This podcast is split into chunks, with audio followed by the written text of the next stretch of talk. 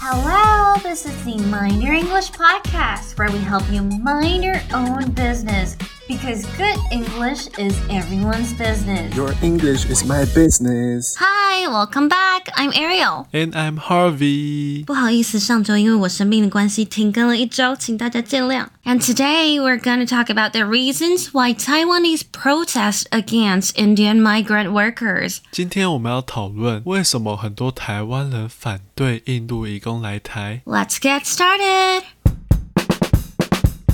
I bet you have forgotten all the content we talked about two weeks ago. 两周前的东西，你是不是都忘光光了？ We talk about my gorgeous appearance, didn't we? 我们聊我怎么那么帅。 Haha, almost there. Instead of criticizing you, we discussed that Taiwan government are opening borders for 100,000 Indian migrant workers. 上次我们讨论台湾政府似乎正在引进十万名印度移工。 Not gonna lie, I don't care what MOU is until I realize that M stands for memorandum. It is straightforward. 核心单词 memorandum 是指备忘录、便条。怕自己忘东忘西的话，记得多用哦。那在这里延伸出另外一个意思，也就是非正式的合作 （an informal legal agreement）。 Anyway, I'm also opposed to this cooperation. Nah, not just me. Plenty of people protest against it.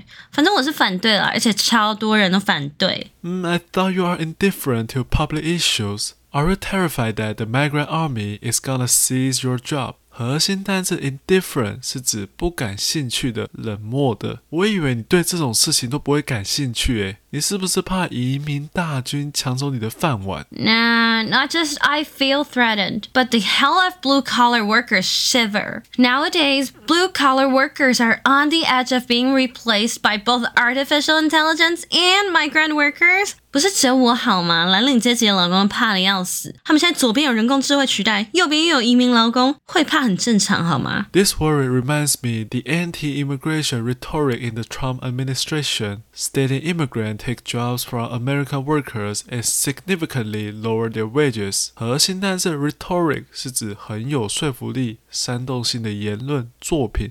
这让我想起当初美国川普政府慷慨激昂地说，美国应该把移民赶出去，因为他们抢了美国人的饭碗，而且还降低整体的薪资。 Well, I'm trying to be rational on the economic side of migrant workers because actually, the vast majority of research suggests that immigrants complement rather than substitute for native workers. And that's true for low skilled immigrants as well.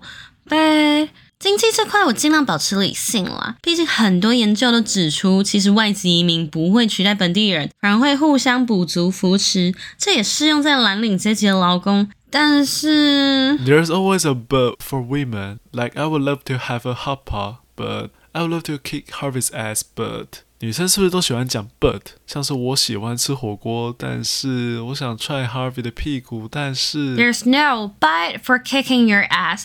Harvey, you can't get it. You're just not female. 抱歉，我真的要踹你屁股诶，反正你不是女生，你不会懂啊。 Wait a minute, you still consider most Indian male rapists, don't you? 诶，休蛋几嘞？你还是觉得大多数的印度男性是性侵犯？ No shit. Most coverage regarding India talks about gender inequality and sexual assault. I even get these concepts from Bollywood. There's no way I can get rid of this presumption. 核心片语 no shit 不是指没有大便哦，是指难道不明显吗？很口语的用法。假如你跟朋友去餐厅，你问朋友 Is there a toilet in the restaurant？ 朋友可能会回答 No shit. Can't you see the big sign over there? 超明显的好吗？你没有看到大大的标志吗？ Actually, in 2022, the crime rate for every 10,000 people in Taiwan was around 120 cases, higher than the crime rates of nations from India, Vietnam, Thailand, and the Philippines in Taiwan, averaging 60 cases per 10,000 people.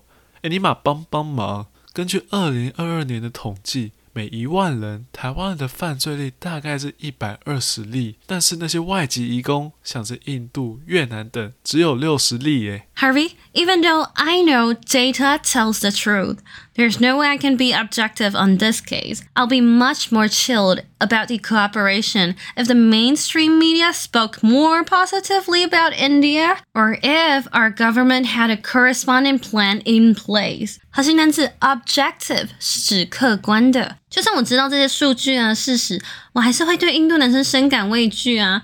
如果主流媒体多报道印度的好，又或者我们的政府有先准备配套措施，我就不会那么反对这次的合作。Indeed, why hasn't the government released a plan yet? Instead, they tweeted that the anti-India sentiment resembles cognitive warfare tactics employed by the People's Republic of China. 也是哦。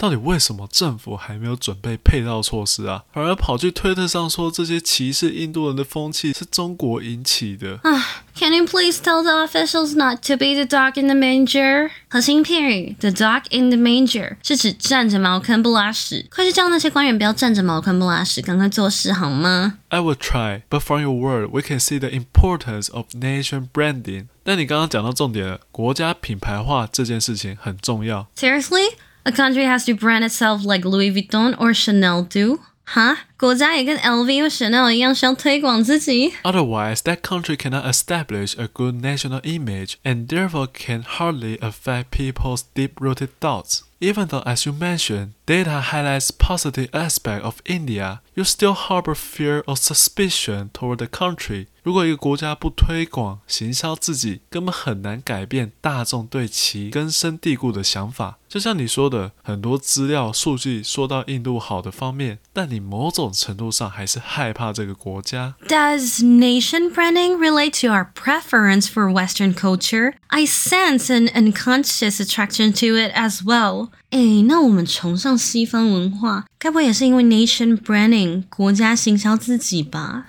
Indeed, despite increasing media diversity, Western nations maintain near monopolies on recorded music, films, and TV shows for decades. When you control the media, your viewpoint tends to make your side look good, even if it's not intentional. Countries do this too。哎，没有错。就算现在媒体越来越多元，但主要还是把持在西方国家。啊，当国家控制了媒体，那当然只会讲自己好的事嘛，不管你故不故意。Wow, I'm gonna isolate myself from all the media, 哈。好了，来当山顶洞人算了。啊，Please don't do that. Just remember to hold critical thinking on every information you got.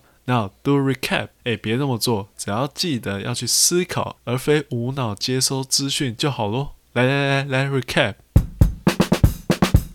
核心单词 memorandum 是指备忘录、便条，也延伸出另一个意思，也就是非正式合作，an informal legal agreement. For instance, a memorandum reminds you to do something. 备忘录提醒你去做某件事。核心单词 indifferent 是指不感兴趣的、冷漠的。For instance, Harvey is indifferent to politics. Harvey 对政治不感兴趣。核心单词 rhetoric 是指很有说服力或具煽动性的言论作品。For instance, Donald Trump knows how to deliver rhetoric. 川普很懂得发表慷慨激昂的言论。核心单词 no shit 是指难道不明显吗？非常口语的用法。 For instance, no shit, the couple is kissing right now. 那对情侣在亲亲诶，哦，真的超明显的。核心单词 objective 是指客观的。